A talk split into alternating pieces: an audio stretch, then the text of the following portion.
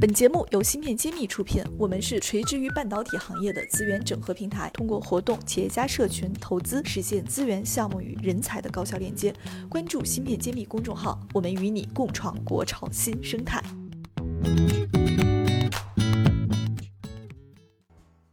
谢院长，最近呢，美国在集成电路上又有了一个新的新闻，说这个 DARPA 的官员首次公开讨论了美国电子复兴计划。这 DARPA 应该也是一个很牛的一个组织啊。是的。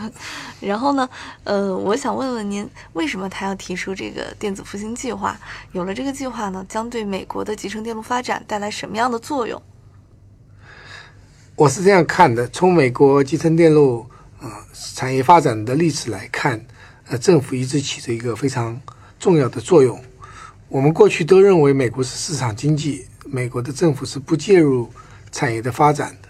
呃，其实并不是那么回事。起码在集成电路这个产业，美国政府是深度介入的。从早期的嗯八十年代的 Symantec，到现在这项电子复兴计划，都是呃有长期的连贯性。也就是说，核心的一些技术都是由国家来。引导，那么这个 DAPA 组织实际上是美国国防部的一个基金，它投资了很多军用，后来能够转用转为民用的这样子的研发计划。而这一次特别提到的电子复兴计划是针对集成电路的啊芯片开发工具。那么这是也是说，美国一向是领先的，美国有两个非常非常。啊，知名的企业，世界是第一、第二的，一个是 Synopsys，一个是 Cadence。那这两家已经是世界第一、第二了。即使在这种情况下，他们还有居安思危，由 DARPA 对未来的设计开发工具呢做这样子的项目投资。所以这我们可以看到，这是一不是一个特例，而是惯例。那我们从这个惯例中，我们也可以思考中国的。集成电路产业，我们需要政府怎么样的一个支持？嗯嗯，您提到了这个开发的工具哈，有两家知名的企业，能给我们简单介绍介绍这两家知名企业具体是在呃集成电路产业里边趋于什么样的一个角色？他们提供什么样的服务来为集成电路的芯片设计和研发做一些支撑呢？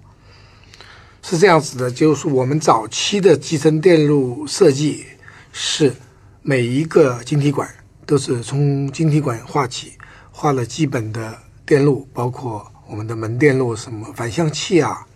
呃，是宇飞门呢，都是一个一个画出来的。那么这些手动的话呢是非常耗时间的。我记得在早七八十年代，在英特尔做一个芯片，可能就要三五年时间，因为都是人工在画。后来呢，就用所谓的 EDA 软件工具，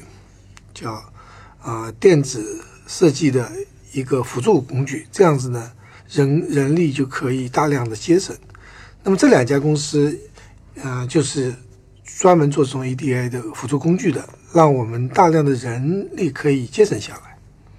另外一个呢，我们在说是叫 IP，就我们 IP 英文叫 Intellectual Property，叫知识产权。在集成电路这个领域里，IP 特别指的是设计的核心模块。就有一些电路啊，它设计好的，这个模块放在那边。那么，当你在做一个大的集成电路呢，就能够把这个集成电路中间的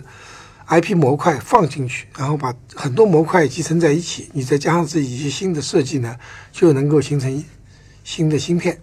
那么这样子的做法呢，就有一点像我们造房子，就是说原来我们是门窗都是那个都是要单独造，现在就是可以把门买来。直接往上一装，窗户也买了。这样子的话，造房子的时间可以大量的缩短。缩短那么，类似于芯片也是这样做，就是大很多的已经通用的东西呢，就已经做好了，到时候把它连接起来就可以了。那么，那通用的东西是不是也要付费呢？那当然要付费，没有没有免费的午餐。所以在这里呢，这两家公司呢就提供了大量的这种除了 EDA 的工具。软件工具以外，还提供了大量的这个就是 IP 模块，嗯，因为有这两家公司，其实还有第三家公司叫 Mental Graphics，这三家公司就让这个设计业整个就改变了。所以现在一个芯一颗芯片的设计过程，远远的从啊、降低了时间，从过去的几年时间，到现在能够几个月到一年时间就能够完成一款芯片，这 EDA 工具起了很大的作用。它类似于像一个基础设施一样，在支撑着芯片的设计，是吗？这个比喻也不不知道。算基不不算是基础设施，实际上是工具，它是一个自动化工具。很多东很多事情从手动的设计变成了自动化工具，所以它不是一个是你可以说它是基础的一个工具，也可以说它是呃我们的这个劳动的这个这就原来从手动的人工变成了拖拉机了。原来是你自己在种地，你是拿铲子来挖的，现在是有拖拉机自动化，相当于大大的提高了芯片设计的效率，甚至精准度，因为人每次画可以画的不一样，而它自动的这个 EDA 软件就做出来的东西，如果你想要它一样，它是一模一样，而且检查的错误也很容易检查出来，所以衍生出很多很多的自动化的工具，让芯片设计不再那么啊、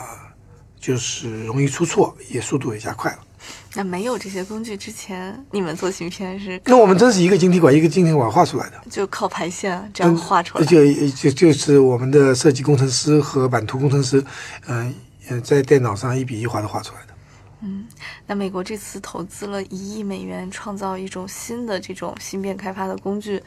呃，应该也是想抢占这个上游最前端的一种想法哈。对，这次是面对未来，嗯因为我们当我们进入这个摩尔定律进入纳米阶段，现在未来是七纳米、五纳米、三纳米的阶段，很多的工具需要有去开发，因为它的物理的现象和过去的物理的现象有区别。当我们再再小，就可能会出现很多像量子效应啊，像这个这个光学里面的这个衍射的效应，那么这些都要在设计工具里面，啊、有有要做补偿，否则你设计出来的东西芯片，你生产出来以后呢，是完全不一样的。这也是之前我们有一期亲友在问说摩尔定律走往下走会怎么样？对我记得有听友也问过，您刚好也今天提到了这一点，说摩尔定律往下走，咱们要在其他的支撑工具上都要跟着做一些相应的革新和补充。是的，摩尔定律到最后走走到底，到底是因为技术上走不下去了，还是其他原因呢？呃，现在说不清楚。那我们现在可以感觉到，逐渐逐渐这个经济效应可能是更大的一个瓶颈，因为一台光刻机现在的成本是一点二亿美金，是一台机器，那么能够买得起这样机器的企业越来越少了。也许一往下也就走做几台。对，做我做不下去的原因，除了技术上可能出现瓶颈以外，怎么经济规模上也可能会出现瓶颈。嗯，经济规模上的瓶颈又是受非常多的因素的一个制约的。对，现在没有几个公司可以能够真正能做到七纳米以下了，因为投资的规模太大，没有这个资金去投资，或者说你投下去，呃，这个钱赚不回来。嗯所以很多企业也就呃放弃了。对这个有兴趣的听友可以回听我们之前讲光天价买光刻机中芯国际的那一期，也我们做了一个对比。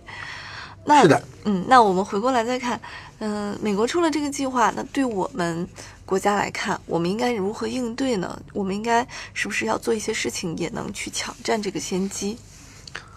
其实应对倒谈不上，因为全我们现在是一个全球的一个供应链或者产业链生态圈。这个 EDA 软件的工具呢，是美国三家公司大幅度的超超前。那么中国也有，那么中国的这个 EDA 公司离他们的这个水平还差很多，所以我们现在还是在一种追赶的一个阶段。那么如果看未来的这个超越，我们可以在呃研究所、大学里开始做一些基础的工作，但真正能够用的这个 EDA 工具，那我们还是有很长的路要走。未来可期，那还需要我们这一代人继续努力。所以这是要大家一起来关注，一起来努力来做呃未来的科学研究。